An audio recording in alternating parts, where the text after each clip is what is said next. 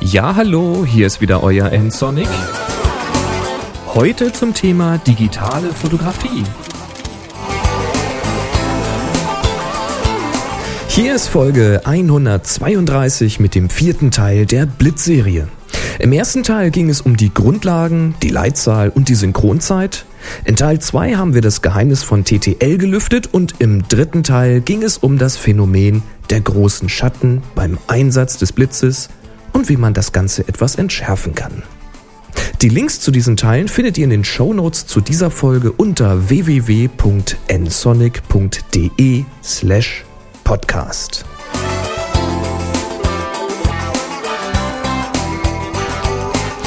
Die meisten werden beim Einsatz eines Blitzes an den eingebauten Blitz denken. Kompakte Kameras haben einen Blitz im Gehäuse und bei Spiegelreflexkameras klappt ein kleiner Blitz bei Bedarf nach oben. Fortgeschrittene Fotografen werden bereits einen externen Blitz oben auf die Kamera gesetzt haben, in den sogenannten Blitzschuh nämlich. Damit hat man immerhin schon mal viel mehr Leuchtkraft zur Verfügung, eine etwas größere Leuchtfläche und die roten Augen werden vermieden, weil der Blitz weiter oben und damit auch weiter weg von der optischen Achse ist. Aber noch immer hat man nur eine Blitzrichtung, frontal auf das Motiv. Und das ist in den wenigsten Fällen wirklich vorteilhaft.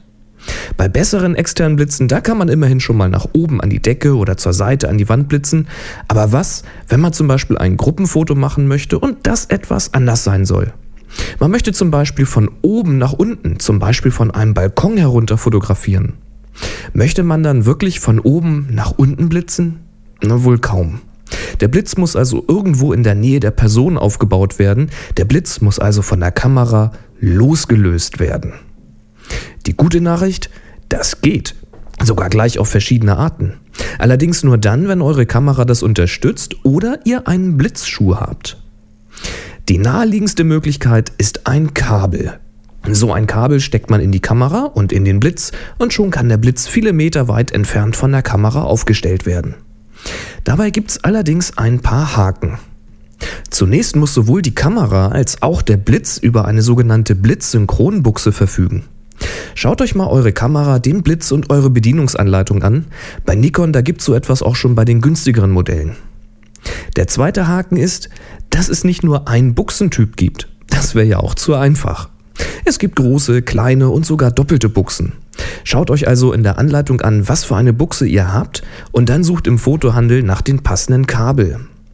Wer ein bisschen löten kann, der kann sich auch die passenden Stecker und etwas Kabel kaufen und sich dann selbst so ein Kabel zusammenbasteln.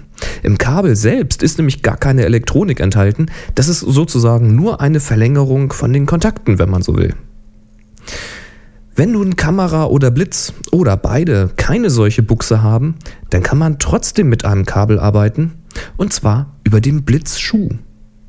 Man muss doch im Grunde genommen nur die Kontakte vom Blitzschuh zum Blitz über ein Kabel verlängern. Und genau dafür gibt es schon Adapter und Kabel. Man muss jetzt entscheiden, ob man mit dem losgelösten Blitz weiterhin die TTL-Funktion nutzen möchte oder ob man auch ohne leben kann. Möchte man TTL nutzen, dann wird so ein Kabel ziemlich schnell ziemlich teuer. Für so eine Verlängerung müssen ja mehrere Kontakte verlängert werden und dummerweise hat jeder Hersteller diese TTL-Erweiterung anders auf dem Blitzschuh verteilt. Es ist also schwer, günstig einen Adapter für den Blitzschuh zu bekommen, um selber ein Kabel zu löten. Und diese fertigen Kabel, die können schnell mal 70 Euro oder mehr kosten. Wenn man auf TTL verzichten kann, dann wird es deutlich einfacher. Dann muss nämlich nur der Mittelkontakt verlängert werden. Es gibt für den Blitzschuh so kleine Adapter, die man einfach aufsetzen kann. An diesem Adapter ist dann eine Blitz-Synchronbuchse, für die es bereits günstig fertige Kabel zu kaufen gibt. Solche Adapter gibt es nun sowohl für die Kamera als auch für den Blitz. Im Zweifel müsst ihr euch also nur zwei solche Adapter und ein passendes Kabel kaufen. Das Schöne ist, dass es für die Kamera auch Blitzschuhadapter mit mehreren Buchsen gibt. Damit kann man dann bis zu drei Blitze per Kabel auslösen lassen und das kann für so ein kleines Fotostudio schon ziemlich praktisch sein. So ein Kabel kann übrigens durchaus auch mal 10 Meter lang werden. Man hat dann zwar eine ziemliche Strippe herumliegen, aber man ist plötzlich extrem flexibel, was das Blitzen angeht. Man kann nun Porträts mit einem leichten Teleobjektiv machen und die Person trotzdem mit hartem und direktem Seitenlicht ausleuchten. Oder auch mal mit Gegenlicht, wenn man den Blitz hinter der Person aufstellt. Wenn ihr den Blitz einmal von der Kamera gelöst und damit ein bisschen herumexperimentiert habt, dann werdet ihr euch ziemlich schnell fragen, wie ihr all diese Jahre ohne diese Möglichkeiten auskommen konntet. Es ist wirklich extrem erstaunlich, was man plötzlich für Möglichkeiten hat und auf viele Ideen muss man überhaupt erstmal kommen. Denn nicht nur der Blitz, der war bisher gefangen, sondern man war auch selbst gedanklich in ziemlich engen Grenzen eingesperrt und davon muss man sich auch erstmal lösen. Aber dann eröffnen sich faszinierende Möglichkeiten.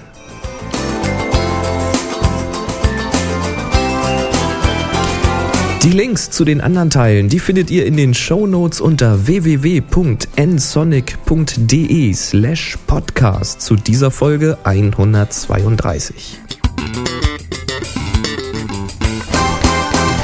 Ich freue mich auch über Kommentare von euch, entweder in den Show Notes oder auch mal bei podster.de. Sucht dort mal nach nsonic N-S-O-N-I-C. Meldet euch dort kostenlos an, es gibt kein Spam und bewertet mich mit einem Kommentar und klickt auch mal auf den Abonnieren-Button. Das kostet alles nichts, hilft mir aber in den Statistiken sichtbar zu bleiben. Und wenn es euch gefallen hat, dann empfehlt mich doch bitte weiter. Und jetzt noch viel Spaß beim Suchen eurer Blitzsynchronbuchsen und den passenden Kabeln. Macht's gut, bis zum nächsten Mal. Tschüss.